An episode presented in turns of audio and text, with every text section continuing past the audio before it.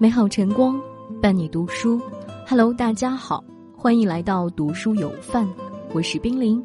今天要跟大家一起分享的文章名字叫做《人这一辈子，善良是最好的宿命》。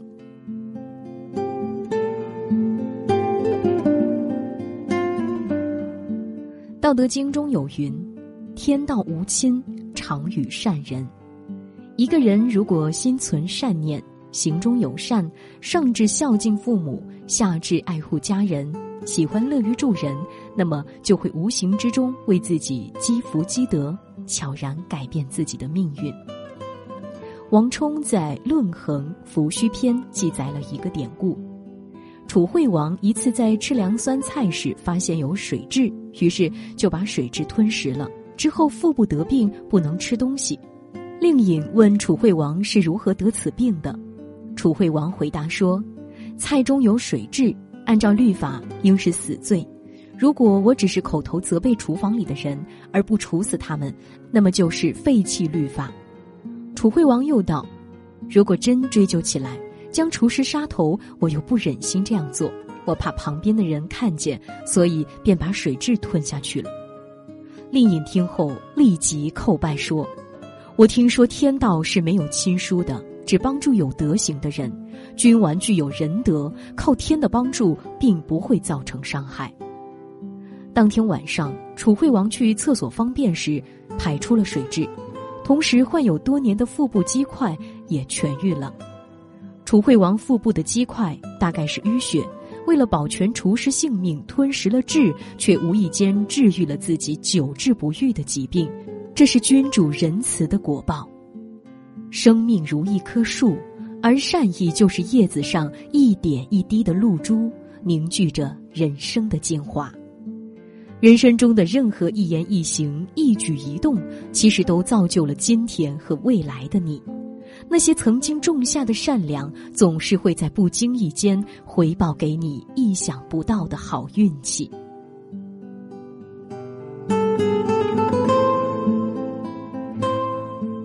人。永远都是相互的，爱出者爱返，福往者福来。你给世界几分爱，世界会回你几分爱。你投之以桃，我报之以李；你雪中送炭，我定仗义相助。你施于别人，别人会回敬于你。战国时期，孟尝君门下有个叫冯轩的门客。冯轩在平时在府里吃吃闲饭，啥也不干。而在待遇上提的要求却不少，因此也不受孟尝君待见。后来孟尝君因供养门客太多，经费紧张，便派他到薛地讨债。冯轩到了薛邑，让经办人员把应该还债的乡民们都召集起来核对债券，却把没有偿还能力的贫穷乡民借据当众烧掉了。几天之后，冯轩复命时，孟尝君非常恼怒。冯轩说。薛地困苦，我烧掉的是没有任何用处的债券。虽然我没有带来钱，但是我给您带来了义。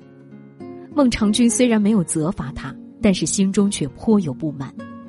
几年之后，孟尝君遭君主猜忌，交出相印去薛地避难。薛地百姓出城十里相迎，感念他的恩德。孟尝君看到这些支持他的臣民，他才懂得了冯轩到底给他带来了什么。因为薛帝的支持，孟尝君没有一败涂地。后来齐王回心转意，再次召回了孟尝君。孟尝君避免了一场风波，也巩固了自己在朝堂的地位。《诗经》里有句话：“投我以木瓜，报之以琼琚，匪报也，永以为好也。”因果一定是以其人之道还治其人之身。你若刻薄，别人一定用尖酸对你；你若大方，别人也一定报之以歌。你若善良宽厚、真诚相待，自有人愿意与你患难与共；而你若自私自利、虚情假意，人人都会对你避而远之。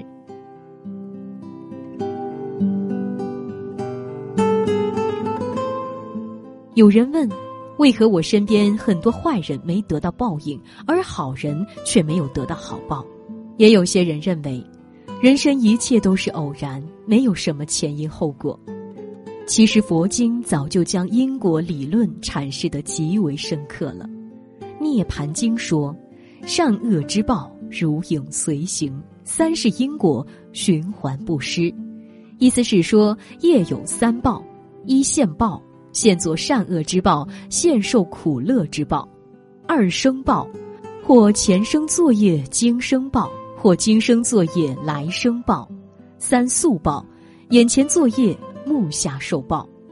历史上每一个家族之所以能绵延不衰、人才辈出，都具有其特殊的背景以及因果定律。跳不出积善之家必有余庆，积不善之家必有余殃的规律。范仲淹为官则勤政爱民、讲业人才；居乡则自奉简约、乐善好施。他一生立义庄、修水利、举人才、治义田、兴义学、济贫困，善行义举，不胜枚举。范仲淹家族八百余年长盛不衰，子孙后代繁衍不息，这与他的德行有很大的关系。《菜根谭》中说：“心者，后义之根。”意思是。一个人能有一颗善良的心，就等于给后代子孙种下了幸福的种子。世间一切都有因果，今日所做的每一件善事，都将成为你日后的福报。我们在发出善心的那一刹那，福报就已经开始了。这就是善良的宿命。淡淡的微笑还在嘴角。算是勉强的一点征兆，眼眶的温度在沸腾那一秒，留给年华一段刻骨线条。想象的天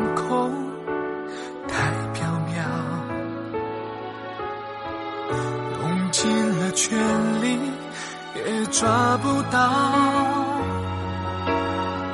期待着拥抱，有人走得太早，看着幸福正在面前绕道。假如时间的速度没有超我心跳就好，假如没让爱情。